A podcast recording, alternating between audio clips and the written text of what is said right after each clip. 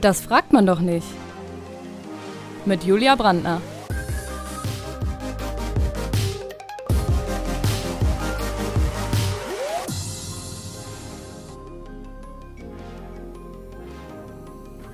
Heute mit Daniel Breckerhoff.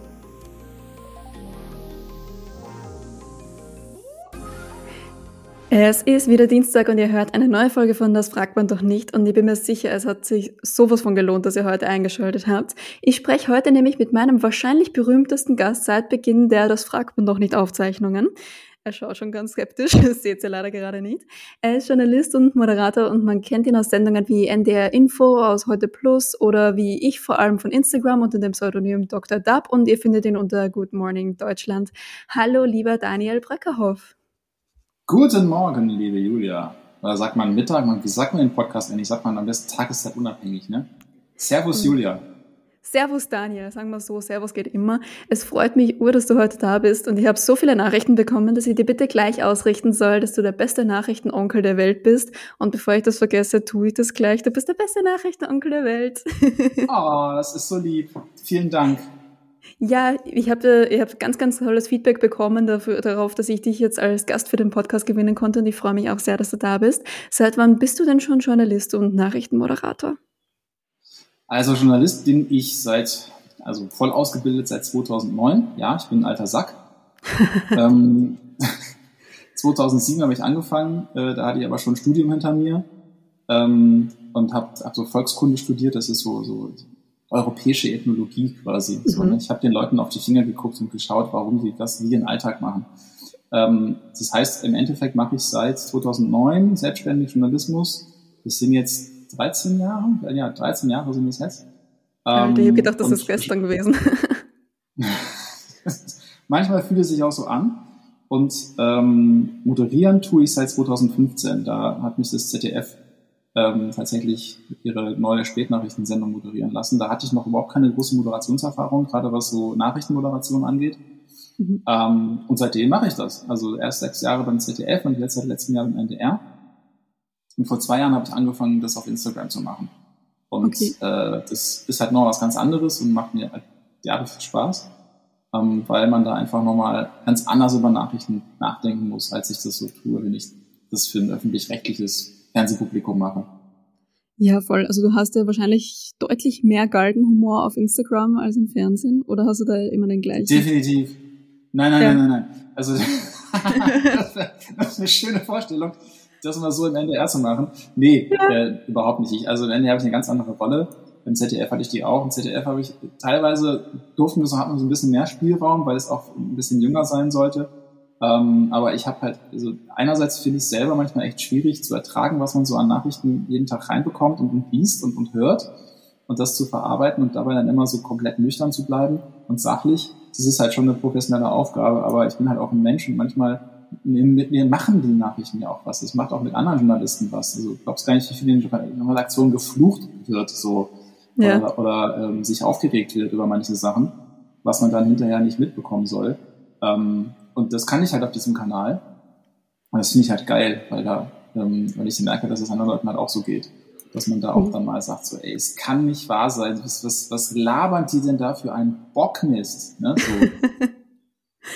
Ja, ich, ich, erinnere mich nämlich so daran, dass ich bei deinen Nachrichten auch wirklich so teilweise richtig laut aufgelacht habe. Also ich glaube, du hattest so eine Nachricht über, über die Atomwaffen von Putin und hast gemeint, so, wenn er die zündet, dann können wir uns jeden Tag über strahlendes Wetter freuen und ich habe so, ich habe so lachen müssen. Also wenn ihr solche Nachrichten hören wollt, bitte folgt ihm auf Instagram unter Dr. Dub. Ja. Aber sowas darfst du ja, wahrscheinlich also nicht ich, ich, ich, glaube einfach, ich glaube einfach, dass man manche Sachen auch besser verdaut. Also gerade, wir kommen gerade aus zwei, zwei Jahren Pandemie und die hat uns echt hart rangenommen. Ähm, und jetzt kommt, kommt diese nächste Megakrise und, und das, das kriege ich ja mit in den DMs und Kommentaren. Das macht halt echt total viel mit ja. uns.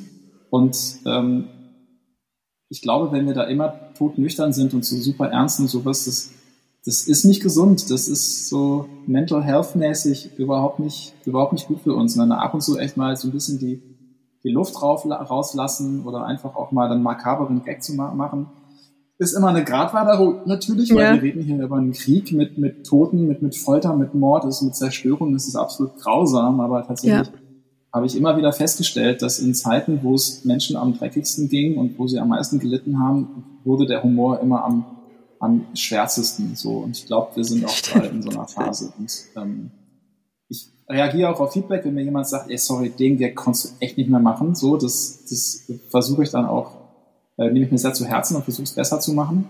Mhm. Ähm, aber ich glaube, bei manchen Sachen muss man einfach einen Gag machen, weil sonst bleibt es einem echt quer im Hals stecken und das bringt uns gerade echt nicht weiter, dass wir noch depressiver werden.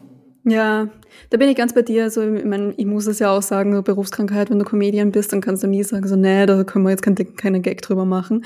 Aber finde ich auf jeden Fall gut, deshalb folge ich dir wahnsinnig gerne. Und ich würde sagen, starten wir in die Podcastaufnahme. Ich freue mich darauf. Ähm, ich würde dir am Anfang drei schnelle Ja-Nein-Fragen stellen. Bist du ready? Jo. Hast du schon mal in die Kamera gerülpst? nicht in der Fernseh, also nicht im Studio, aber ich bin mir ziemlich sicher, dass es Material von mir gibt, die ich in Kameras rülpse, ja. Hast du schon mal bewusst Fake News verbreitet? Nein. Warst du schon mal betrunken im Fernsehen? Ja. Gibt's sogar auf YouTube. Na echt? Ah, wie Ja. geil. Das muss ich mir dann auch unbedingt anschauen. Ich, Ja, ich habe das nur nach- einmal gesehen. So. Nach, nach Club konkret suchen. Ähm, Club das war die Konkret. Sendung, die ich ganz, ganz am Anfang gemacht habe mit K jeweils und die Sachen sind immer noch online. Mhm. Ähm, und da haben wir, da haben die mich für einen Test wirklich abgefüllt. Und das war so quasi so, okay, wir wollen halt gucken, wie Alkohol auf unseren Körper wirkt. Und Mhm. haben mich mit einer Ärztin zusammen ist durchs Münchner Nacht- Nachtleben geschickt. Man muss dazu wissen, ähm, das ist eine sehr trink trinkfeste Redaktion gewesen und ich bin überhaupt nicht trinkfest. Also ich bin nach einem Radler, kannst mich schon auf den Tischen tanzen sehen. Und ähm, die haben mich halt hart abgefüllt. Und das ist einfach nicht mehr feierlich. Deswegen Mhm. ist, das ein, ist das ein sehr schöner Beitrag geworden. Ja. Sucht mal nach Mhm. Club Konkret und Alkohol. Okay, ich suche nach dieser Aufnahme nach Club Konkret und Alkohol und werde das dann auf jeden Fall in den Show Notes verlinken, damit ihr euch das auch anschauen könnt. Äh, Ich habe das nur, ich fand das nicht mehr so sympathisch, weil wir hatten vor kurzem so einen Skandal mit einem österreichischen TV-Moderator, der betrunken Nachrichten moderiert hat und der ist danach leider suspendiert worden. Und ich finde das so schade, weil ich finde, das war so die Ich dachte, das gehört zum Show, die guten ich Ton bei euch. Ja, dachte ich nämlich auch. Ich habe mir auch gedacht, so, Also wir sind früher- doch eigentlich eine Saufnation. Also früher war das tatsächlich so, man erzählt sich das immer in den Redaktionen, ähm, dass es wohl komplett normal war, dass das relativ früh angefangen wurde, im Laufe des Tages zu trinken. Mhm. Ähm, auch wirklich über, über alle Redaktionen hinweg, Nachrichtenredaktionen bis hin zu bierernsten Politredaktionen. ähm, und das, das gehörte echt wohl zum guten Ton dazu. Ich weiß, ich habe das noch erlebt, dass so Cutter davon schwärmten, dass so, ja, der eine, der eine Kollege, wenn der in Schnitt kommt, saugeil, so um 12 Uhr holt er erstmal den Rotwein raus und ich stehe da so und denke so, what? ähm, ja, also das ist, äh, ja, also finde ich aber lustig, dass das ein Grund ist, in Österreich gefeuert zu werden. Ich meine, ihr habt echt andere Ja. Probleme manchmal. Ja, denke ich mir nämlich auch. Ich denke mir so, wir haben, wir haben übermorgen schon wieder den nächsten Bundeskanzler. Wir brauchen doch hier wieder jemanden, der das Ganze moderiert. Abgesehen davon, Ja. das war die sympathischste Show, die dieser Unsympath jemals gemacht hat. Außerdem glaube ich, dass man manche, manche Nachrichten, die ihr in Österreich da habt, so, ne, also für alle, die österreichischen, Daily News nicht verfolgen, also die ballern da seit zwei, drei Jahren einen Skandal nach dem nächsten raus, die, Ja. die verschiedenen Parteien. Äh, sorry, da muss man manchmal, glaube ich, laufen als Nachrichtenjournalist, weil das der trägst du alles gar nicht auch. mehr. Also es also wirklich, was ich da, ich habe teilweise, ohne Scheiß, Julia, ich habe Nachrichten gelesen aus Österreich und habe gedacht, das war jetzt, das, das ist ein Fake oder ist es der Postillon oder sowas? Und musste wirklich nochmal genau hingucken. Ja. So diese ganzen SMS zwischen, zwischen dem Kurz und seinen ganzen Schmusi, Spusis da. Sagt ihr Spusis? Oder ist das ja. bayerisch? Weiß ich nicht. Ja, Ja, also die ganzen. Spätzchen da. Okay, also, die, also zwischen seinen ganzen Homies, ja. Also es Ja. ist wirklich, wie die abkotzen in den WhatsApp über ihre Gegner und über ihre Freunde und, und wie die über, aufs, vom Leder ziehen und auf einen und dann so speichelleckerisch diesem Kurz irgendwie die, die Gellocke lecken. So habe ich echt gedacht, das kann, es ist nicht euer Ernst, was ihr da schreibt. Das, das, das, das, kann, das hätte ich mir im Leben nicht vorstellen können, dass Leute, also dass Leute auf diesem politischen Niveau miteinander so schreiben und das, da ist echt, bei- da ist was in mir zerbrochen. So, Oh ich kann es total verstehen, dass man danach erstmal saufen geht. So. Ja, Von daher, ich würde ihn einstellen. Oder nee, du sagst, er ist unsympathisch, okay, dann vielleicht nicht. Also wenn er besoffen ist, ist er sehr sympathisch. Also wenn du ihm die ganze Zeit was zu trinken gibst. Wir müssen, dass du weißt, wir sind im anderen Zeitalter, wir müssen jetzt kurz sagen, Alkohol ist keine Lösung. Wir Natürlich. wollen keinen Alkoholkonsum heroisieren. Aber Absolut. manchmal kann ich es verstehen, wenn man mal ein Eierlikör braucht. ja, also wäre es für dich der Eierlikör oder wäre es für dich dann doch der Rotwein? Kommt total drauf an. Ich bin tatsächlich irgendwann, als ich jetzt in, in Mainz, ich habe im ZDF lang gearbeitet und das ist ja in Mainz, mhm. was viele nicht nachvollziehen können, aber das hat auch wieder politische Gründe. ähm, und daher große Vorteil ist, dass es da wirklich guten Wein gibt. Ich habe vorher überhaupt keinen Wein getrunken und diese Leute da in Mainz haben mich wirklich zum Weintrinker gemacht. Ähm, ich hatte dann tatsächlich auch irgendwann eine Aushilfe, eine studentische Aushilfe, die so eine Teleprompter bedient hat. Und mhm. die hat, das wusste ich gar nicht, dass es das gibt, die hat Weinwirtschaft oder sowas studiert. Ah, geil. Also wirklich deren, deren Beruf ist es, also das gibt wirklich so Winzerschulen und sowas und da werden dann die Winzer ausgebildet und die Leute, die das Marketing für die machen und die wollte halt eben ins Marketing gehen und deren Beruf ist es Wein zu trinken, also deren Studium war es vor allem Wein zu trinken. Das also die, die, die, die, hat dann, die hat dann so, die hat dann so, äh, hat sie mir erzählt, so, so äh, äh, Referate geschrieben über bestimmte Weinsorten, Anbauthemen und sowas. Und dann gab es wirklich ohne Scheiß Prüfungen, wo die dann so zehn Weine hingestellt kriegen und dann müssen sie schreiben, wonach der Wein schmeckt und wo der wohl herkommt und was das für eine Note, Kopfnote, Bauchnote, Pipapo hat. Das heißt, du sitzt in der Uni und säufst. Und das ist dann das Studium. Ich habe definitiv das so. Falsche studiert. Ja, also ja. ich mittlerweile, ähm, wenn es schnell gehen muss und lecker sein muss, ähm, Eierlikör. Ich trinke mittlerweile aber auch einen guten Rotwein, aber das muss man, glaube ich, als Mann über 40 muss man das auch sagen. Das macht man sich ja komplett unglaubwürdig. Ja, ich glaube nämlich auch. Aber ich als 26-jährige Frau, die ähm, Tochter von so einem Weinritter ist, denkt sich auch so, ja, guter Rotwein ist schon geil. Aber ja. Du hast bestimmt mit 14 schon die erste Kiste geschenkt bekommen, oder? Die erste Kiste noch nicht, aber die erste Flasche. Mit der Kiste ging es dann spät. Ja, aber man ist ja noch nicht so trinkfest in dem Alter, aber ja. Bevor wir, jetzt, bevor wir da jetzt wieder eine Triggerwarnung davor stellen müssen, weil das wurde mir auch schon einmal gesagt, ich soll bitte eine Triggerwarnung von meinen Alkoholstories schicken, weil irgendwie es gibt ja Leute mit Alkoholproblemen. Ähm, Total. Ja, ne, ja, es ist, eine ganz, es ist im Endeffekt eine echt furchtbare Droge, muss man einfach mal so sagen. Punkt. Absolut, absolut. Aber ganz ehrlich, tatsächlich glaube ich, dass diese Menschen größere Probleme haben, wenn sie im Supermarkt beim Alkoholregal vorbeigehen, als wenn sie so eine Story sehen. Möglich, ja. Ja. Okay, genug über das Thema Alkohol, ähm, weil du gerade schon Teleprompter gesagt hast. Ich habe da ein Vorurteil. Und zwar als Nachrichtenmoderator liest man nur vom Teleprompter. Stimmt's oder stimmt's weniger? Das ist total ähm, jein äh, es gibt da verschiedene Berufsbezeichnungen und äh, danke, dass du Nachrichtenmoderator gesagt hast, weil das ist die richtige Bezeichnung für mich, weil ich moderiere.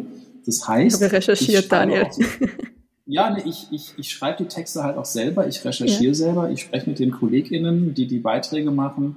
Ich arbeite mit, mit den äh, CVDs, heißt das bei uns, Chef vom Dienst oder Chefin vom Dienst, also die verantwortliche Redakteurin für äh, die Sendung spreche ich darüber, wie man was aufbaut, ne, welche Informationen wohin kommt. Das heißt, ich bin richtig hardcore in, in dieser Sendung drin und gestalte die mit, während ein Nachrichtensprecher oder Nachrichtensprecherin tatsächlich das ist, was der Name sagt, die sprechen. Die werden fürs Sprechen bezahlt.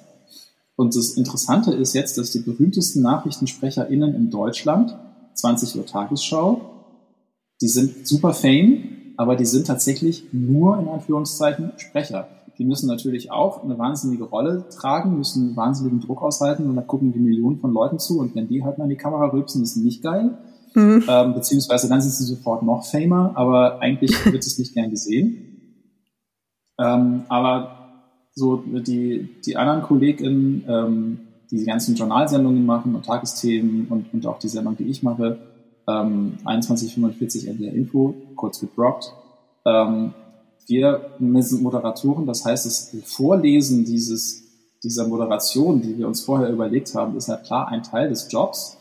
Ähm, aber davor ist halt irre viel Denkarbeit und Redaktionsarbeit passiert und das kriegt man halt nicht mit. Also ich glaub's wirklich nicht. Ich stehe manchmal selber immer noch nach 13 Jahren davor und denke, krasse Scheiße, wie viele Leute gerade für 15 Minuten Nachrichten gearbeitet haben. Das ist unfassbar. Mhm. Das kann man sich auch gar nicht so wirklich vorstellen als Außenstehender. Ja? Aber ich bin, äh, nee.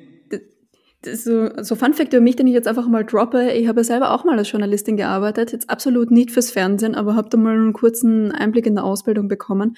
Und es ist, Dann es hast ist du gedacht, ich mach was Vernünftiges, ich so, werde Comedian. Genau, ja. ja, wenn man es richtig macht, ist da, glaube ich, auch ein bisschen mehr Kohle dahinter. Aber ja, ich bin noch nicht so weit, dass Oh, ich als sage, dass ich es Journalist oder richtig mache. Comedian? Ja, als Comedian. Also wenn du so Felix Lobrecht-Level hast, dann glaube ich, dass du mit Comedy schon sehr, sehr viel Kohle verdienen kannst. Ja, ich glaube, der kann sich schon mal einen, Golf kaufen, ja. Durchaus. Du musst auch nicht lesen dann. Den kannst du auch einfach wirklich so aus der Portokasse zahlen. Also ich habe so in meiner eigenen journalistischen Praxis, ich war ja nur im Print, also das ist jetzt wirklich so, so ganz rudimentär. Aber äh, da gibt es so ein Vorurteil. Nein, nicht ich die so, Printkollegen bashen. Nein, nein, nein, nein, nein. Das nee. ist auch Aber ich, ich bashe hartes auch nicht, ich bashe auch nicht die Printkollegen oder den Printjournalismus, sondern ich bashe meine ehemaligen Kolleginnen und Kollegen und das Okay. darf ich, weil die haben es verdient. Und da habe Ja, ich safe, okay. Voll. Da habe ich gelernt, es gibt so zwei Arten von Journalistinnen und Journalisten. Es gibt so die mit dem richtigen Drive, die Welt zu verändern und dann gibt es so die andere Seite, die nur auf Pressekonferenzen gehen, weil es dort gratis Kaffee und Kekse gibt. Hast du das auch so Wenn sie kennengelernt? überhaupt hingehen. Mittlerweile gehst du Ja. da nicht mehr dahin. Mittlerweile guckst du den Livestream an oder holst dir, ziehst dir die, die, die DPA-Zusammenfassung. Ja, das ist nämlich auch noch so ein weiteres Vorurteil, dass es Journalisten eigentlich gar nicht braucht, weil die eh alle nur das kopieren, was Nachrichtenagenturen wie die APA oder die DPA schreiben. Naja, die Das sitzen ja auch eh schon alles das halt, da fängt es schon mal Ja. an. Ähm, aber ich gebe dir, ich geb dir insofern recht, dass wir ein großes Problem damit haben, und das merkt man halt mittlerweile, wenn so viel von diesen Agenturmeldungen einfach eins zu eins übertragen werden. So, und das kannst du, das war vor 30 Jahren, ist das noch keinem aufgefallen, weil da hast du halt ein regionales Blatt bekommen. Mhm. Und da, kannst, da hast du nicht gesehen, dass es nebenan drei Dörfer weiter mit einem anderen regionalen Blatt das gleiche drin stand. Weil mittlerweile siehst du das. Das heißt, wenn du mal eine DPA-Meldung googelst, und dann kannst du die ganzen Outlets sehen, die die einfach eins zu eins übernommen haben. Es gibt mittlerweile Seiten wie Zeit Online, die das fairerweise wenigstens drüber schreiben. So, hey, das ist der DPA-Feed. Ne? Ja. Das haben wir nicht selbst geschrieben. Ähm, aber definitiv ist es ein Problem, weil es ist nur noch Copy, Copy-Paste-Journalismus. Ich muss fairerweise sagen, ich mache das bei mir auf meinem Instagram-Kanal natürlich auch. So, ich, ich habe ja keine Zeit, irgendwie selber viel zu recherchieren oder irgendwie hinzufahren. Ich fasse das zusammen, was den Tag über so über verschiedene Agenturen und über andere Medien gelaufen sind, aber ich gebe dem halt so meine eigene Würze und meine eigene, meine eigene Note. Deswegen ist da doch wieder Arbeit drin. Ähm, das heißt, es ist so quasi meine Basic-Infos und dann mache ich da einen eigenen Kuchen draus. Aber wenn man das einfach eins zu eins kopiert, ist lame. Und das kriegen mittlerweile aber auch viele Leute mit und deswegen kaufen sie diesen Journalismus ja auch nicht mehr. Das heißt, wenn Journalismus überleben will, äh, so dass du sagst, geil, jetzt zieh ich mir rein, jetzt bezahle ich vielleicht sogar für, verrückte Idee, Leute für ihre Arbeit zu bezahlen. Ja, Ähm, super Idee. Dann, dann, ähm, dann musst du schon was Eigenes basteln. So, da kannst du nicht einfach kopieren. Und das ist tatsächlich, aber ich glaube, das Problem haben Journalistinnen und Journalistinnen mittlerweile erkannt. Hat ein paar Jahre gedauert, aber mittlerweile ist es angekommen. Ja, also die Arbeitsmoral hat sich zum Positiven verändert, würdest du sagen? Ähm, ja, weil die KollegInnen, die du kennengelernt hast, die halt dann nur so in den Sessel pupsen und sagen, wir machen eine ruhige Kugel, die, also die, ähm, einer, sie gibt's noch, Ja. ohne Frage. Die sind die auch mit einer Festanstellung, die wirst du nicht los.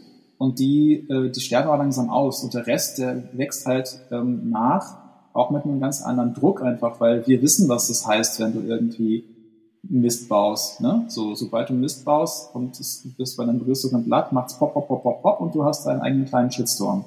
Ähm, und, und das ist ein ganz anderes Bewusstsein. Das haben auch viele JournalistInnen der, ich sag mal, älteren Generationen so gar nicht, so dass man eine, was macht, so wie wir jetzt hier, und das nach die Arbeit nicht aufhört, sondern dass sie weitergeht, wenn man Kommentare bekommt und die beantwortet und dann Feedback bekommt und dann wieder über das Feedback nochmal weiter berichtet, über da nochmal drauf eingeht. Ähm, das ist ein ganz anderes Arbeiten, als ich schreibe meinen Text, dann schicke ich, dann packe ich den ins Blatt und dann ist er weg und vielleicht kriege ich nochmal zwei, drei Leserbriefe, die kann ich in die Runde ablagern, die meinem Schreibtisch befördern und dann mache ich den nächsten Beitrag so.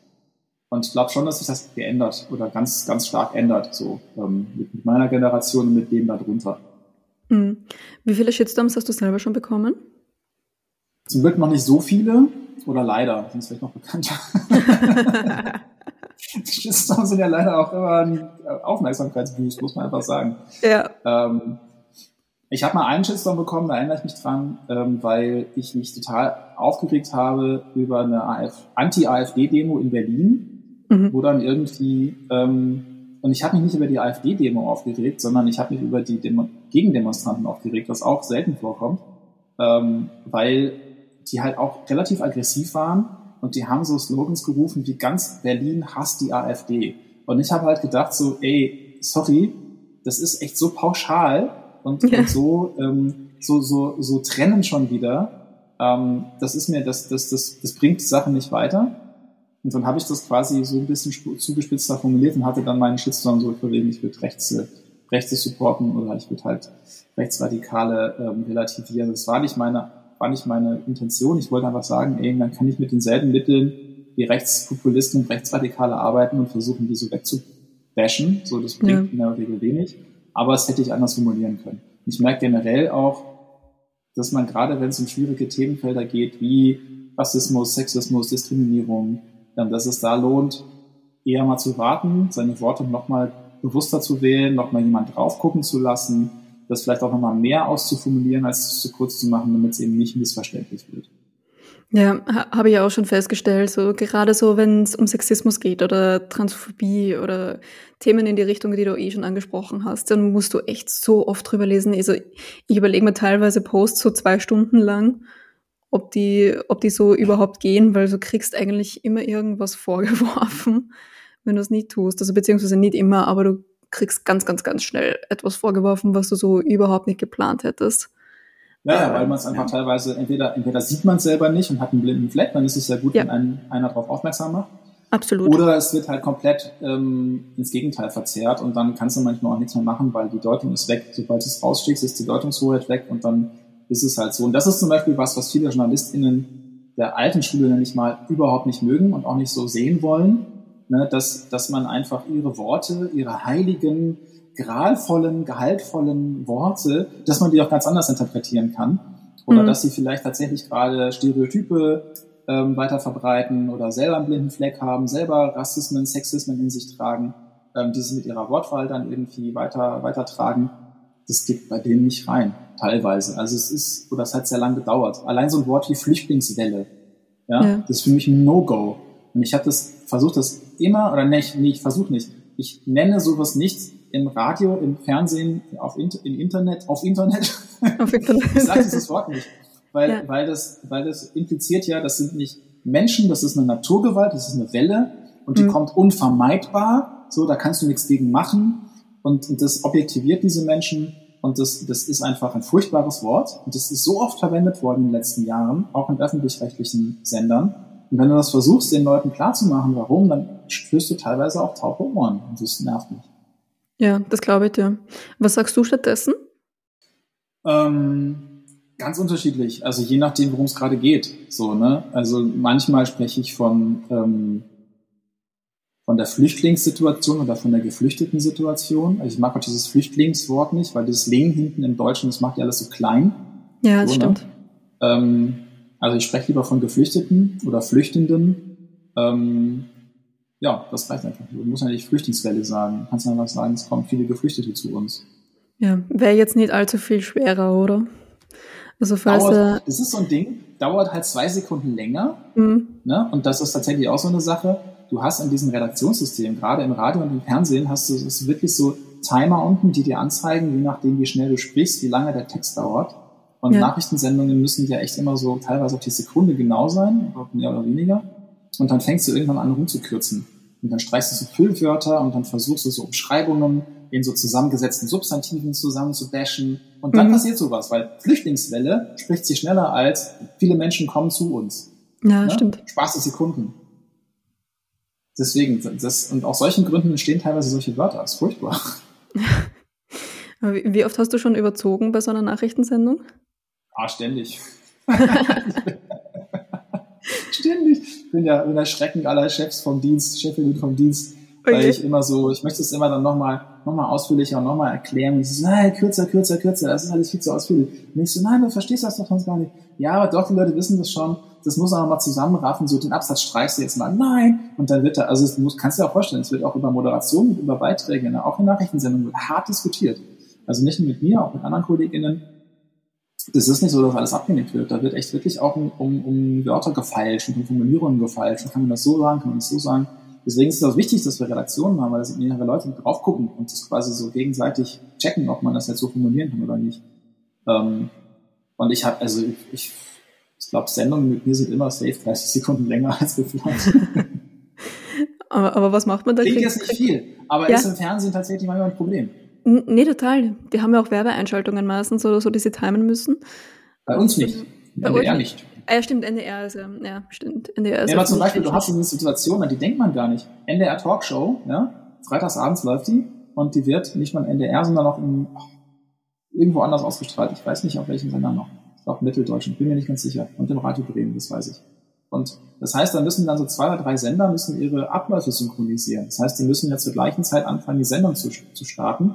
Wenn aber einer der Sender, so der Hayopai-Sender mit dem Bröckerhoff, der überzieht, weil der Bröckerhoff noch einen Satz mit sagen wollte, dann hat der andere Sender auch immer ein Problem, weil der muss dann zehn Sekunden überbrücken. Was machst du dann? Zeigst du spielende Welpen auf einer Hundewiese? Würde ich machen, aber machen die irgendwie nicht.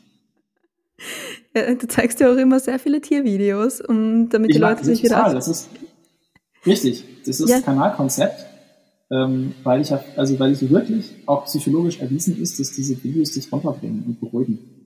Was ist dein liebstes Tiervideo? Ah oh Gott, es gibt so viele. Es gibt so viele. Es, es gibt ein Video, das habe ich ganz oft mit meiner Tochter geguckt. Ähm, da bringt so eine Frau und irgendwie acht Hundewelpen ins Bett. oh. alle nebeneinander und gibt jedem einen Kuss. Aber war immer jedem Hundewelpen irgendwie drei Küsse. So. Und das ist so ein ganz lustiger Rhythmus, weil sie nimmt das so hoch und macht so den nächstes und wieder hinlegen. Und das ist so süß. Oh Gott, die Frau lebt meinen Traum. Ich meiner Tochter das, das tausendmal geguckt. Ich schick's dir, wenn, ich, wenn wir hier fertig sind. Das ja, ist ein, bitte. Video auf, auf einem Nine-Gag gefunden habe irgendwann. Das ist, das ist Gibt's Nine-Gag Alles, wo, wo Tiere lustige Geräusche machen, finde ich auch super. Oh ja, ja, oder wenn, wenn einfach so ein lustiger, einfach so ein lustiger Song drunter gelegt wird, der einfach so perfekt dazu passt. Ich finde das immer so toll. Aber ich habe letztens ein Video bekommen, das hat mich tief verstört. Und das kann ich jetzt auch nur erzählen, weil ich, kann, ich konnte das nicht, ich konnte das niemandem zeigen. Das ging einfach nicht. Da hat tatsächlich jemand einen Hund von hinten gefilmt.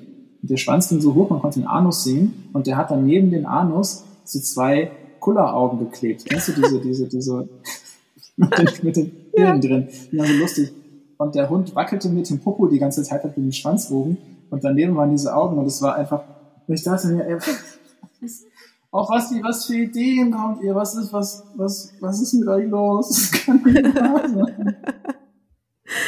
Also nicht nur die Idee zu haben, sondern das dann zu filmen und es ins, ins Netz zu stellen, ist einfach so, ist so drei Sachen auf einmal. Das ist, wo ich ja. sagen würde, nein, don't.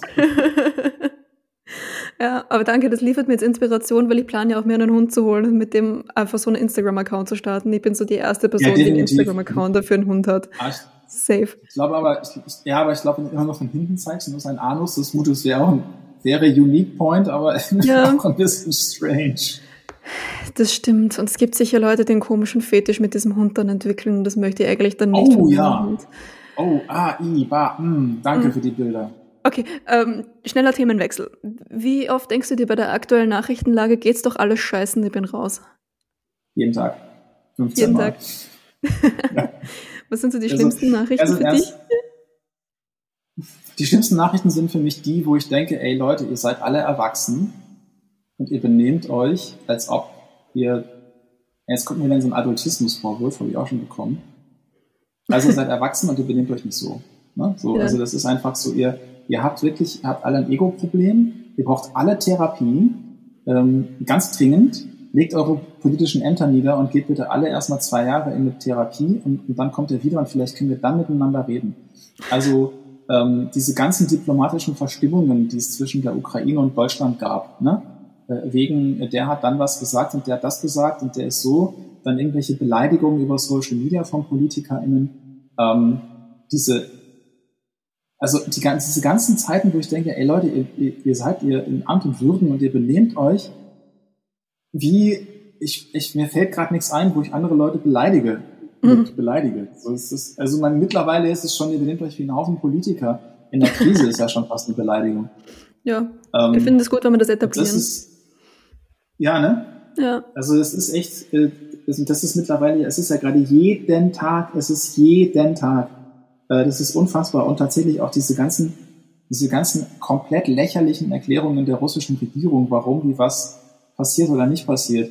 also da fasse ich mir echt den Kopf und denke so, ist, ist, nee, ist, das geht jetzt, nee, ich bin raus, macht das, nee, nee, nee, nee.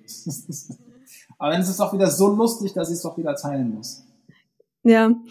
Ähm, liest du dann österreichische Nachrichten eher zur Entspannung oder eher so, um dir zu denken, ja, es könnte ja über, es könnte auf der Welt ja noch schlimmer sein, wir könnten auch noch deppertere Politiker haben?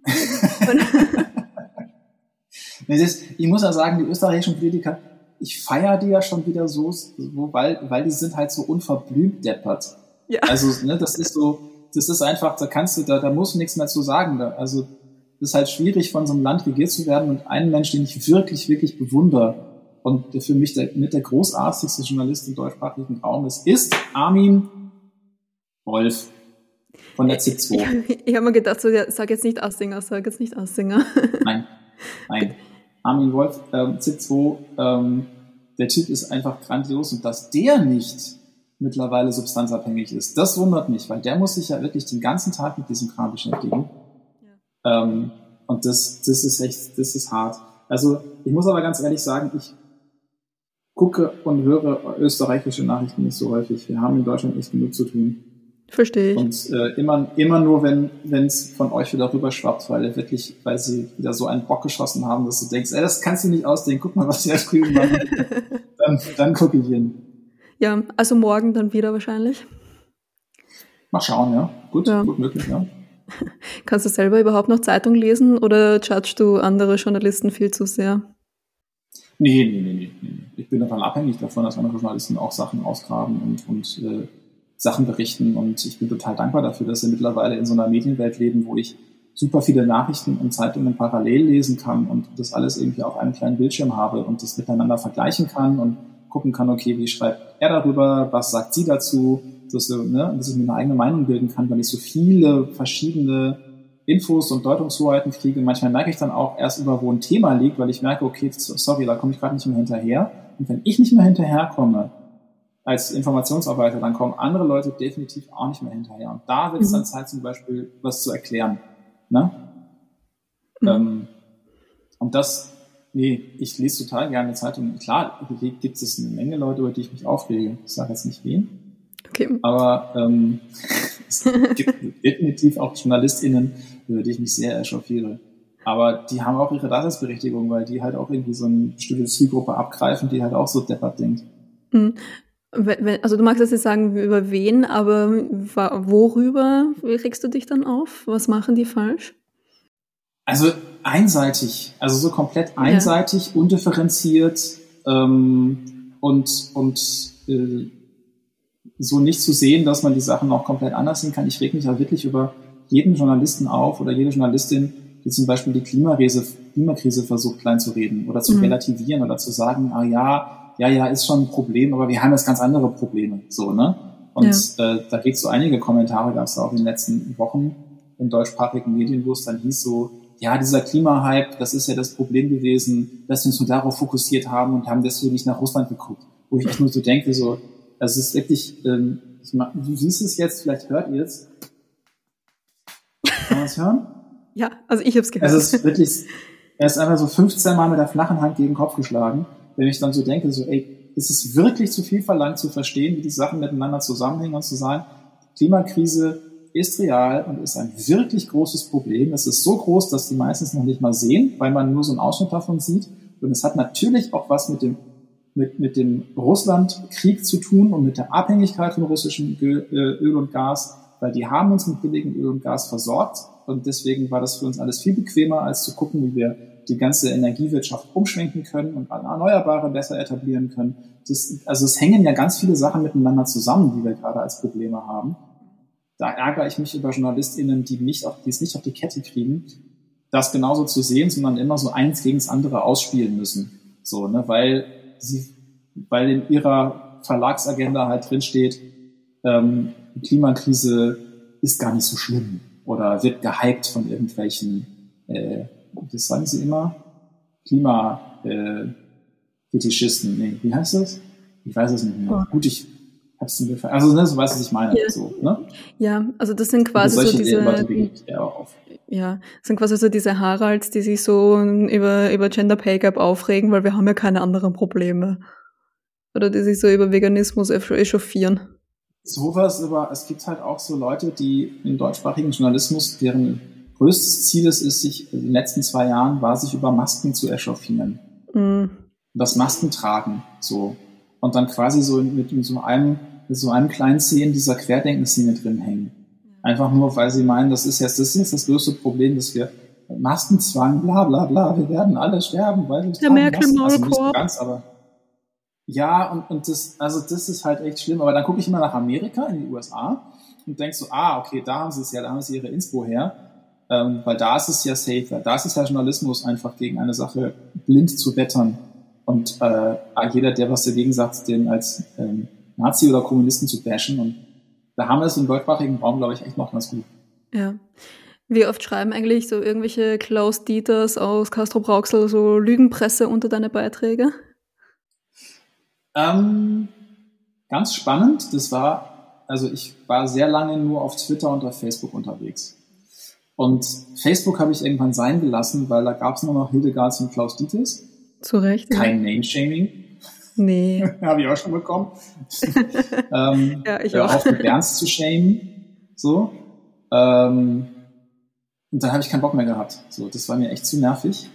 Und ähm, bei Twitter geht's. Ich bin aber auch nicht mehr so aktiv bei Twitter, weil da, da redet ja vor allem so diese äh, Meinungsbildungseliten, Politikerblase mit sich selber. Da ist immer interessant zu gucken, was die anderen so sagen. Aber ich hab, mir fehlt mittlerweile so die, die Muße, sich dann mit diesem, mit diesem Aufgeplustere abzugeben und damit zu plustern.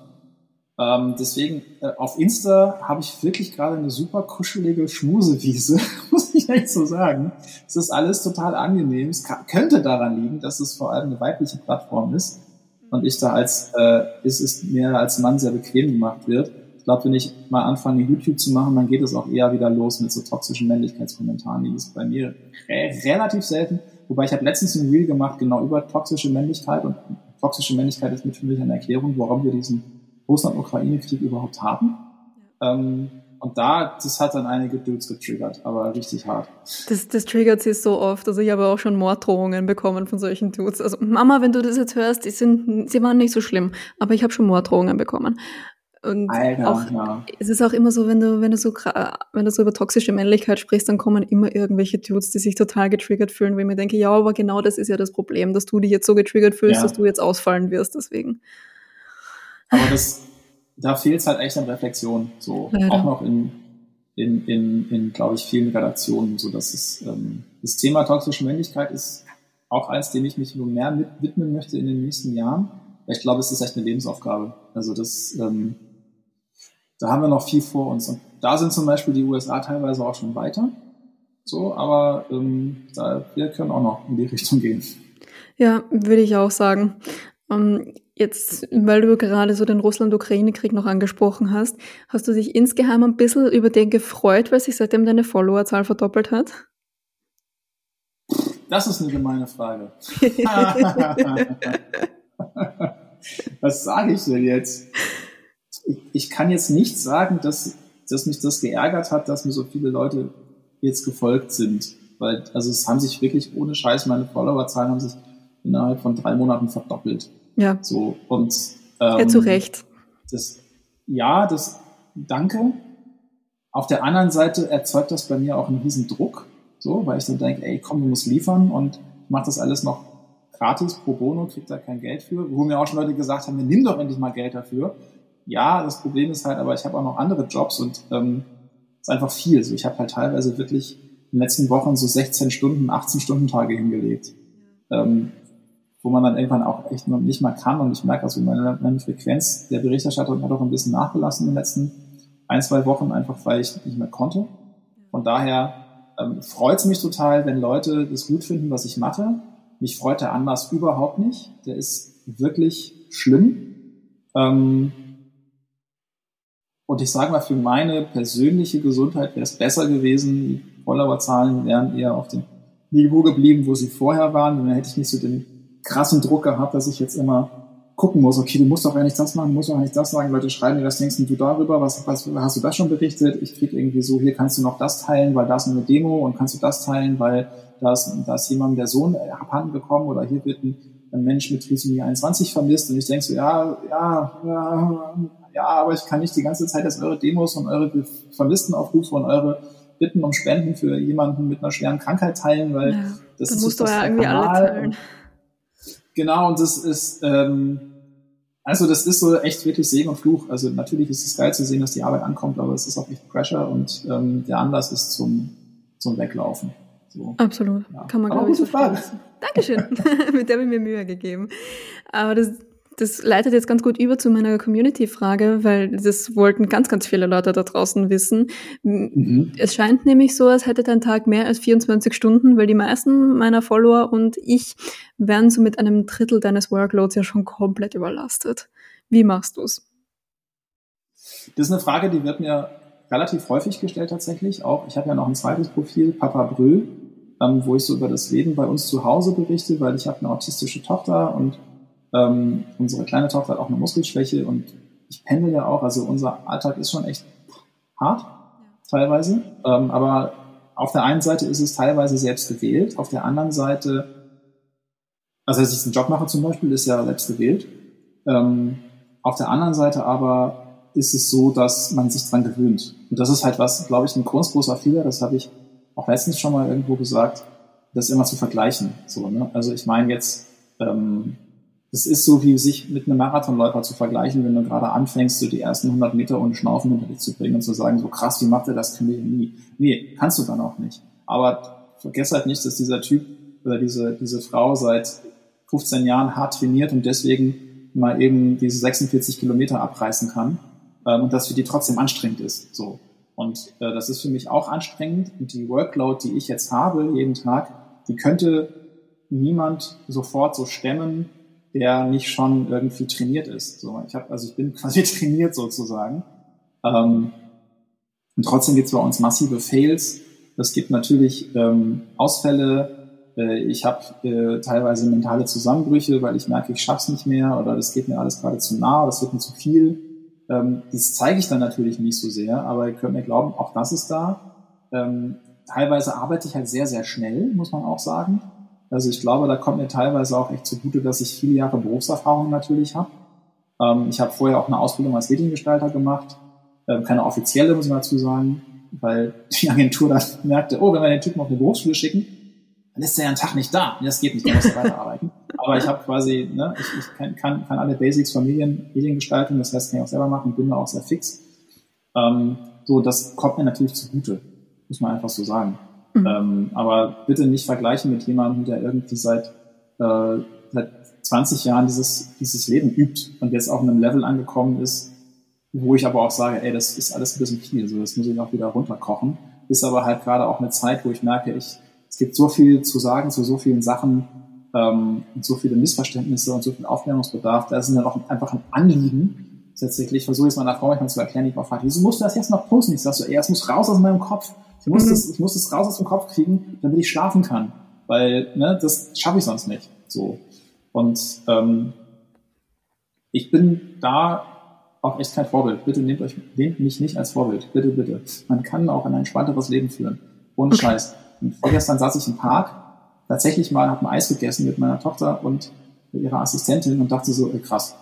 Stimmt, kann man ja auch machen. Man kann ja einfach nur im Park sitzen, ohne zu arbeiten. Das ist schräg. Die, die machen das alle hier? ja, also es, ähm, ich, ich arbeite daran, das, das anders aufzustellen. Und das ist aber gerade halt, wir haben jetzt zehn Wochen, elf Wochen Krieg. Ähm, das sind auch einfach Ausnahmesituationen. So. Ja. Hast du so das Gefühl, dass es dann bald wieder zu Ende gehen könnte? Oder hast du eher so, okay, du schüttelst den Kopf? Nein. Okay. Nein. Ähm, ich wage mich mal an eine vorsichtige Prognose.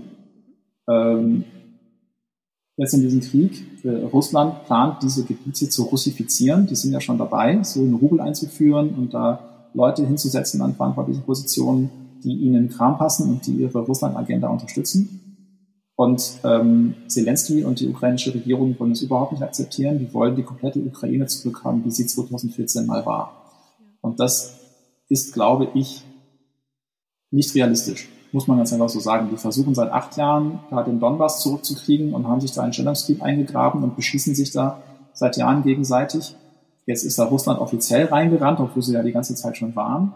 Und ich glaube einfach, bestimmte territoriale Gebiete, so bitter das für die ukrainische Bevölkerung und für die Regierung ist, sind erstmal verloren. So die Krim ist weg, die kriegst du nicht mehr wieder und die Ostukraine in Teilen, glaube ich, auch. Ähm, und da das aber für die ukrainische Regierung aus nachvollziehbaren Gründen auch nicht hinnehmbar ist, ähm, wird es, glaube ich, noch lange da in, ja, im, Krieg münden. Es wird, es wird, glaube ich, ich glaube, wir müssen uns daran gewöhnen, dass es da weiter Krieg gibt. Ähm, ob das jetzt noch weiter eskaliert, kann ich nicht sagen. Aber ich sehe nicht, dass wir in vier Wochen einen Waffenstillstand haben. Russland sagt, okay, wir gehen wieder, tschüss. Ähm, äh, und sich damit zufrieden geben, dass die Ukraine sagt, okay, äh, wir gehen nicht in die NATO und nicht in die EU. Und auch das wollen sie Sie wollen in die EU, sie wollen auch weiter in die NATO. Ähm, und da prallen einfach so zwei Maximalforderungen aufeinander. Ich kann die Maximalforderungen der einen Seite besser nachvollziehen als die der anderen, aber erstmal ganz nüchtern festgestellt, so ist das. Deswegen sehe ich da keine Lösung auf die, auf die Dauer gerade, leider. Hm, schade. Ähm, also ich, hätte mir jetzt natürlich gewünscht, dass du sagst, ja, in vier Wochen, glaube ich, ist das Ganze vorbei. Machen wir wieder so einen Contest so mit Russland und Ukraine. Also das ist, man muss immer mit, mit Vorsicht genießen natürlich, was ich jetzt sage, okay. weil das Ding ist, es kann sich hier alles innerhalb von zwei Tagen drehen und wir nehmen das heute am ähm, kann man das sagen, was aufnehmen, Julia? Oder ist das für dir alles nicht? Ist das alles Secret? Ja, also Samstag, 7. Mai, nehmen wir es auf. Und es kann sein, dass in zwei Tagen am 9. Mai diese Welt sich wieder dreht, weil Putin was ganz anderes verkündet. Also das ist eine extrem fragile Situation, in der wir sind. Und da ist natürlich Aufklärungsbedarf da und ähm, alle wollen wissen, wie es geht, wie geht's weiter, aber wir haben ja keine Glaskugel, auch wir Journalisten nicht. Wir können immer nur so aus Erfahrungswerten schöpfen und gucken, was so andere Leute mit viel Erfahrung sagen und ähm, das dann gegeneinander abwiegen. Ne? So, aber es kann auch sein, dass das, was ich gerade hier gesagt habe, kompletter Bullshit ist und alle in der Woche sagen, ja, der Brücke mit seinen, seinen Vorhersagen ist ein kompletter Bullshit gewesen. ja, mach's sein. Das ist ein ja. Berufsrisiko. Ja. Geht es dir eigentlich besser dadurch, dass du so einen Durchblick hast bei den ganzen, bei der ganzen Nachrichtenlage oder macht dich das nur noch nervöser? Das ist ein, ein, ein Trugschluss, dass ich Durchblick habe. Okay. das ist, ähm, ich glaube, das ist auch, das, das ist tatsächlich auch eine Sache, die ich allen und hinter die Ohren schreiben möchte. Journalistinnen, Journalistinnen kennen sich zwar in bestimmten Gebieten teilweise sehr gut aus, in manchen Gebieten nicht so gut, aber haben einfach die Skills, sich schnell reinzuarbeiten in bestimmte Sachen, weil das haben wir gelernt. Ähm, wir wissen, wo wir auch die Informationen schnell abgraben können oder die Leute anrufen können, um Informationen zu kriegen. Aber das ganze Bild, gerade in so einer konfusen Lage wie gerade, hat niemand, haben auch die ganzen Experten nicht. Und ähm, deswegen ist es immer gut, auch das, ähm, wenn ich so lese, dass Leute mir schreiben, ja, ich gucke nur noch das, was du sagst, dann denke ich so, um Gottes Willen bitte nicht. So, weil bei mir fehlt auch ganz viel so, ne? Und ich kann total daneben liegen. Und es gibt noch andere ja. Leute, die auch cooles Zeug machen. Also informiert euch echt breit, wenn ihr die Zeit habt. Ähm, einfach weil es unterschiedliche Darstellungen von Dingen immer gibt. So, ne? ähm, aber natürlich, mir hilft es schon, mich tiefer in Sachen einzugraben, einfach um mehr zu verstehen, was da draußen los ist. So, also ich finde auch teilweise, dass so Nachrichten, wie sie gemacht werden, so Schlagzeilen und sowas von bestimmten Blättern, da habt ihr ja auch in Österreich so ein paar Spätzle. Ja. Ähm, das ist halt nur auf Effekt, das ist halt nur auf Panik, das ist nur auf ah, Hilfe, Hilfe, die Wege runter. Und das, äh, das, also es geht nicht. So, das, so kannst du das nicht machen. Und das merke ich auch bei mir, dass die Leute mir schreiben, ey, bei dir ist alles ein bisschen relaxter, ein bisschen einordnender, du, du springst nicht auf die Panikhupe, so, wir gehen alle sterben. Ähm, und ich glaube, das, das braucht es gerade in so einer Krise. So, ich möchte echt nichts relativieren. Die Zeiten sind nicht gut. Es ist ja. keine coole Zeit. Ähm, aber es ist halt auch nicht so, dass wir wirklich gerade massive Panik haben müssen. Die Ukrainerinnen mussten massive Panik haben, müssen teilweise auch noch massive Panik ja. haben. Ähm, wir sind immer noch in einem relativ sicheren Hafen hier. So. Ja. Wir dürfen aber alle Panik haben wegen der Klimakrise übrigens. ja, bitte. Auch, auch einfach mal das Ganze auch nicht Klimahype nennen, weil ich glaube, ein Hype schaut ja. anders aus. aber es, ähm, es hilft schon, sich immer wieder so die großen Linien anzugucken. So, also einfach mal so Dokus zu gucken, die so letzten 30 Jahre zusammenfassen oder zu gucken, wie ist eine Krise, die wir vor 20 Jahren hatten, wie ist, wie ist die ausgegangen und wie wird die heute gesehen. Und dann merkt man, dass natürlich, wenn man den Kopf in der Waschmaschine hat gerade, dann fühlt sich das alles ziemlich krass an. Aber wenn du dann mal einen Schritt zurücktrittst und dann hinterher guckst, wie eigentlich alles miteinander zusammenhängt und wie es woanders ausgegangen ist, dann kann das auch wieder entspannen. So. Und bis jetzt haben wir es immer irgendwie hingekriegt. Irgendwie. Ja, der Planet steht noch. Der wird auch weiter entstehen. Ob wir noch stehen, ist die Frage. Ja, vielleicht wäre es ja besser für den Planeten, wenn wir es nicht mehr täten. Denken wir manchmal.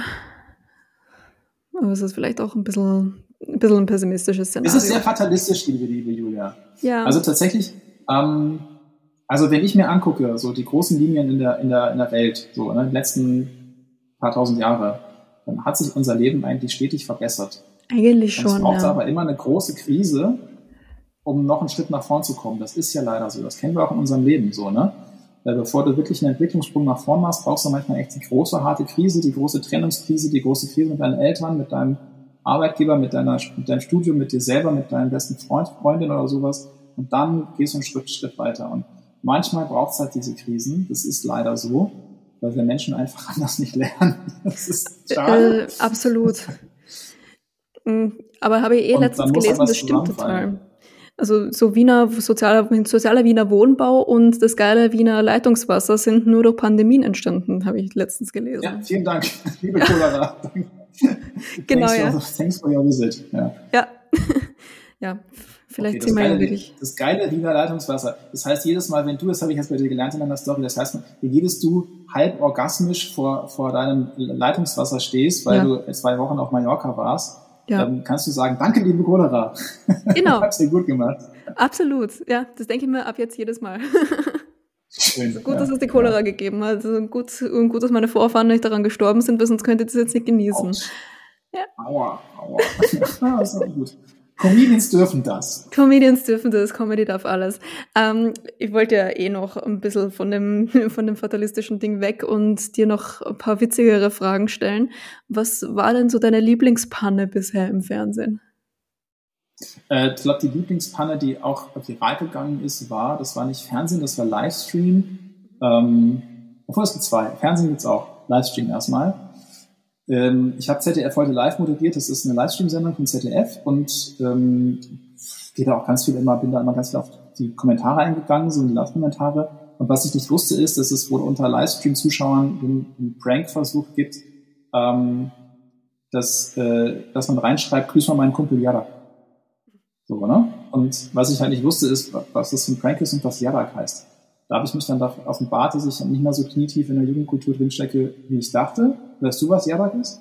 Ist das nicht ähm, Penis? Ja, richtig. Wusste ich aber nicht. Also war der Livestream zu Ende, es ging immer ein hochseriöses Thema und dann hat irgendwie noch einer geschrieben, so, ein Grüß an meinen Kumpel Jarak und ich so, ja, schönen Grüß an deinen Kumpel Jarak, bis bald, tschüss.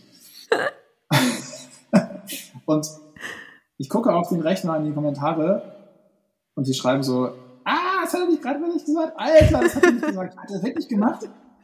Und ich dachte so, okay, scheiße, was war das? Jarak gegoogelt, okay, alles klar, gut.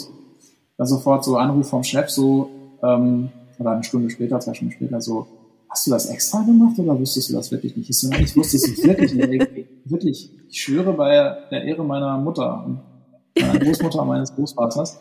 Ähm, und ja, das Ding ist halt viral gegangen. Das hat Herr Böhmermann in seiner ersten Folge ZDF-Magazin ganz am Ende auch Mhm. gespielt, das Ding. Und es geistert immer noch durch irgendwelche TikToks, wo man ab und zu spricht mich jemand voran und sagt, ey, du bist halt der Typ aus dem Jarak. Ja, bin ich, okay. Ich habe auch überlegt, mir so ein Jarak-Pulli zu machen, so ein Jarak draufsteht. Bitte mach's. Ähm, und die andere Lieblingspanne war, dass ich tatsächlich als ähm, Björn Höcke, das ist für die Österreicher, äh, österreichischen Zuschauer und ZuhörerInnen, ähm, das ist ja unser AfD-Spitzel aus Thüringen, auch ein, ein Hardcore-Rechter, den man mittlerweile auch wirklich attestiert Faschist nennen darf. Ähm, da gibt's den Running Gag ja, dass die heute Show den Bernd Höcke nennt, einfach nur aus, weil sie sich irgendwann in den Kopf gesetzt haben, um ihn ein bisschen zu verhohnepiepeln.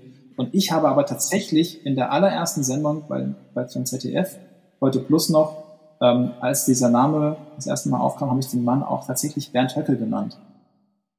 So, und das, das, das hat aber niemand gemerkt. Und ein paar Wochen später fängt die Heute-Show an und macht genau, genau diesen Witz. Das fand ich sehr schön. Das klingt super. Ähm, ich habe mir nämlich eh schon gefragt, so, ich, ich habe Björn Höcke mal gehört, ich habe auch Bernd Höcke gehört und ich habe mir immer gedacht, wie heißt der Dude? Und es ist, es ist schön, dass das jetzt unerwartet aufgeklärt wurde. Sag einfach der Fascho aus Thüringen. Der Fascho aus Thüringen, passt. Darf, darf man das sagen? Kriegt man da, darf man den offiziell Fascho nennen? Man darf ihn tatsächlich gerichtlich äh, festgestellt Faschist nennen, ja, ja. Okay, super, passt. Ne? Nicht, dass ich jetzt mit dem Podcast eine Klage am Hals habe. Ähm, dann habe ich noch eine Frage für dich. Ich kann auch gerne nochmal gleich googeln für dich. Okay. ja, das, ich kann es auch nachher selber googeln, ich kann es sonst rausschneiden, wenn es tatsächlich nicht erlaubt sein sollte. Aber ich wollte ja. Piepst du's einfach. Ja, wir piepen es einfach. Ich habe keine Ahnung, wie man piept, da muss ich mir da auch reinlesen. Ich glaube, rausschneiden ist einfacher. Teilweise denke ich mir so, ja, Julia, du hast echt keine Ahnung, was du hier machst. das sind immer die besten Sachen. So, die Leute, die mal Profis sind, die machen immer, denken immer viel zu viel nach. So, nächste lustige Frage. Genau, was ist dein liebstes österreichisches Wort? Ähm, alles, ich, ich liebe, glaube ich, fast alle österreichischen Wörter, weil ihr immer, ihr sprecht so niedlich und ich weiß immer nicht, ob ich, ob ich das dann lustig finden soll oder, oder einfach so herzig ist. Es ist so, Letztens hast du Spülkastel geschrieben und ich dachte so, oh, Spülkastel. Nicht dein Ernst, du nennst das Ding wirklich, wo das Wasser vom Scheißhaus aus dem Spülkastel. Oh. Ja. Ich, ich, ich, nee, ich, ich, ich mag den Dialekt, gerade in Wiener schon. Das ist immer dieses so leicht, leicht angenervte, ja. ähm, aber irgendwie doch herzige, so. Das ist schön. Ja, ich, glaub, ich mag es auch sehr. habe ich es gar nicht. Äh, gar kein Lieblingswort aus Österreich. Spülkastel. Okay, ab jetzt ist es Spülkastel. Uh, Leute, bitte, ähm, das Ding heißt Spülkastel. Ich möchte, dass das etabliert wird. Und ähm, wenn ich jetzt schon einen Deutschen da habe, der sich äh, gerne mit österreichischer Sprache auseinandersetzt, was macht's ihr ohne den Satz, es geht sich aus? Ähm, das, ich, ja, das ist das Problem. Was heißt das überhaupt? Es geht sich aus, das heißt so, was sie passt, oder? Ja, also man kann das in verschiedenen Kontexten verwenden, man kann das zeitgemäß, äh, man kann es zeitlich verwenden, man kann das geldmäßig verwenden. Also wenn du, ja, wenn du zum Beispiel fragst so, hey, hast du noch, kannst du noch einen Cocktail leisten? So, ja, geht sich aus. Oder schaffen wir den Zug noch? Ja, geht sich aus. So. Ich glaube, wir sind, ja, äh, wie, wie überleben wir? Das frage ich mich bisher, das, das frage ich mich jetzt auch. Ja. wie, wie kommunizieren wir eigentlich in Deutschland? Vielleicht geht es uns deswegen so schlecht, weil wir diesen Satz nicht haben. Ich glaube ähm, auch. Also ich glaube, die Bayern sagen immer passt. Mhm. So, ne? Ist noch Und effizienter. Ich bin ja, ich bin ja, es ist noch, noch effizienter, genau. ich bin ja so West, ich bin ja westdeutsch sozialisiert, also ganz so Ruhrgebiet.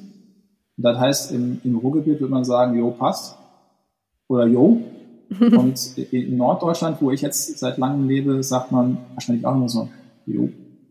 Ich habe gedacht, das sagt man immer zu allem einfach Moin. Ja, fast. Begrüßung immer Moin. Mhm. Aber sonst, jo. sonst bist du auch ein Schnacker. ja. So, alles, alles, was zu viel ist, ist Schnacker. Hat mich eh gewundert, dass wir uns doch jetzt so ausführlich unterhalten konnten, wenn du gerade in Hamburg sitzt. Ich bin ja auch kein Norddeutscher. Ach so, deshalb. Ich bin ja. ja. auch halber Latino, das heißt, mein Vater ist aus Paraguay. Ah, ja. Das heißt, ich habe dieses dieses lateinamerikanische ähm, Temperament und, dieses Gelaber, das habe ich ja mitgeerbt. Von daher. Äh, okay, also dann. Bei mir passt halt ganz häufig nicht so. Es geht sich nicht so häufig aus. also, das sind nicht so assimiliert mit Hamburg. Ähm, schon, ich liebe die Stadt, ja. aber ich bin eigentlich, äh, ich bin hier ein bisschen hängen geblieben. Also eigentlich müsste ich eher im, im Süden wohnen. Mhm. Also ist auch das Wetter schöner. Irgendwo, an der Grenze zu Italien, glaube ich. Oh, das kann ich sehr empfehlen. Da wohnen meine Eltern. Ist immer schön. Mhm. Aber dann ist man auch ganz schnell wieder bei Markus Lanz. Und, nein. Das wollen wir auch nicht. no front an Markus Lanz. Äh, ein toller Kollege, aber der, der, hat halt die, der hat halt das schon besetzt, dieses, okay. dieses Feld. So, ne? Ja, ja, da wollen wir dann auch nicht reingrätschen. Daniel, ich habe noch eine genau. Abschlussfrage für dich. Und zwar, wenn du deinen Job nicht mehr ausüben könntest oder wolltest, weil du sagst, die Welt ist so beschissen, ich habe da absolut keinen Bock mehr drauf. Was wäre dein Plan B? Ich weiß es nicht, Julia. Das ist ein ganz großes Problem. Ich habe keinen Plan B. Ich kann nur das. Also ich, wahrscheinlich ist so diese, dieser Versuch, das mit Humor jetzt aufzuarbeiten, ist schon so der Plan B. Mhm. Ähm, und ansonsten, ja, eigentlich wollte ich mal Musiker werden. Oh. Und, und eigentlich wollte ich auch mal Schauspieler werden. Und ähm, das ist aber leider auch so ein, so ein Job, der extrem hart ist. Ja. Vielleicht will ich damit Comedy probieren. Yay! Oder, oder, oder was ganz anderes. Das, was, was ganz anderes. Äh, Hausmann. So, Oh. da will ich Hausmann werden. Aber da müsste meine Frau noch mehr arbeiten. Ist auch schwierig. Mm. Influencer? Das ist alles was medial Du- ist, ne? Furchtbar. Ja, also du hättest, du hättest schon genug Follower, um gut abzucashen als Influencer. So, Ja, aber die Leute merken das schon dann ausgehen. schnell wieder weg, wenn du, ja, aber wenn, wenn du es denen, wenn du denen zu sehr auf den Sack gehst mit deinen äh, Promotion Codes und mit deinen, Ja, ähm, mit deinen Kauf dies, Kauf das und ich habe hier was, was ganz Tolles hier für euch gefunden und das machst du dreimal die Woche, dann hat's ja, hat's ja auch aber das musst du mit deiner Followerzahl nicht. So, du müsstest es, glaube ich, Gibt Sami. Slimani eigentlich noch? Boah, keine Ahnung. Lebt Sami Slimani noch? Weiß ich nicht. Was das macht ist Sami Slimani Das war doch heute? eigentlich, Sami Slimani hat, war doch einfach noch diese, die lebt nur noch die lebende Werbepuppe, so. Da, da hat doch, der hat doch gar nichts mehr gemacht, außer Sachen in die Kamera zu halten.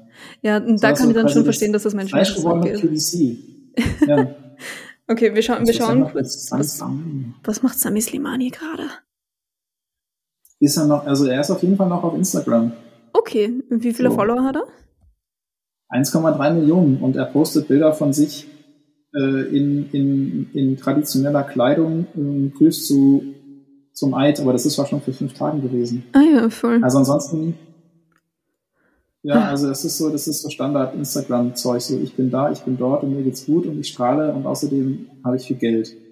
Und guck mal hier meine neue äh, Kollektion.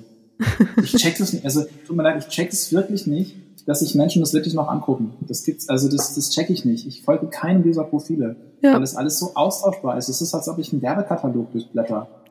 So, warum guckt man sich das freiwillig an? Ich weiß es nicht. Ja, ich verstehe es. Abgesehen von mir natürlich, weil ich mache auch hin und wieder Werbung, aber bei mir ist es cool. Ist total cool. Mega cool. Danke. Kurz, äh, Fishing for Compliments haben wir. Gut, check. Gut, check. Daniel, ich danke dir vielmals für deine Zeit. Das war ein, das war mir ein Volksfest mit dir. Schön, schön, dass du da warst. Ich hoffe, ein, ich hoffe kein Volksfest in Braunau. Volksfest in Braunau.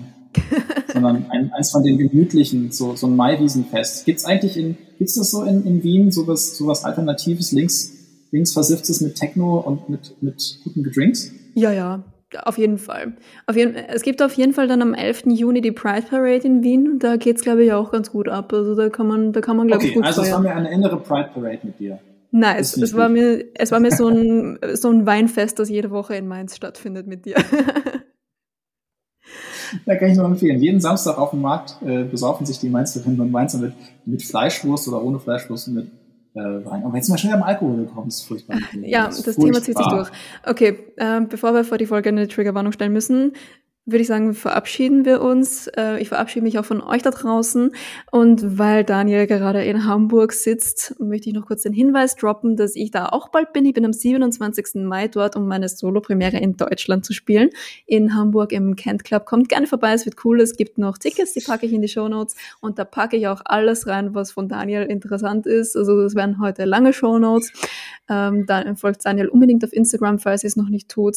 Ähm, genau, auf seinen Und wenn ihr nach 100.000 Hamburg zur Show kommt, Ja, dann werde ich auch da sein. Yes. Und dann könnt ihr uns beide zusammen hier erleben. nice. Ich freue mich auf jeden Wenn Fall. das nicht ein, ein Versprechen ist. Das ist auf jeden Fall ein Versprechen und ich möchte, dass dieser Versprechen eingehalten wird, Daniel. Und wenn es Ja, nicht ich. eingehalten wird, dann hoffe ich, dass du einen guten Grund dafür hast. Und zwar, dass dir mindestens der halbe Rücken fehlt oder so. Das kommt tatsächlich ab und zu mal vor, ja. Okay. Nein, Ähm, aber ich werde mein Bestes tun. Ich freue mich sehr, äh, dich in meiner Zweitheimat begrüßen zu dürfen und finde es super geil, dass du das bis Hamburg schaffst. Sehr schön. ja, ich freue mich auch.